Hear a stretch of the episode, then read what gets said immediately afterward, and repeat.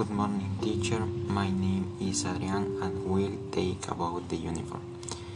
The uniform is distinctive clothing used by the student of an educational center that imposes its mandatory use. The uniform must be used since it creates the same identity and the quality and increase in the self-esteem of the students and the most essential to save large amounts of money on clothing in the opinions.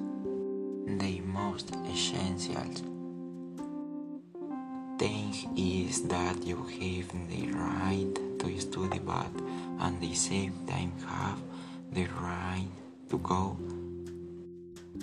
dress school as you feel more comfortable because mm, nobody can force you you to dress since it is violating a right of yours is more in the shot by the people like to dress as they want. Thank you.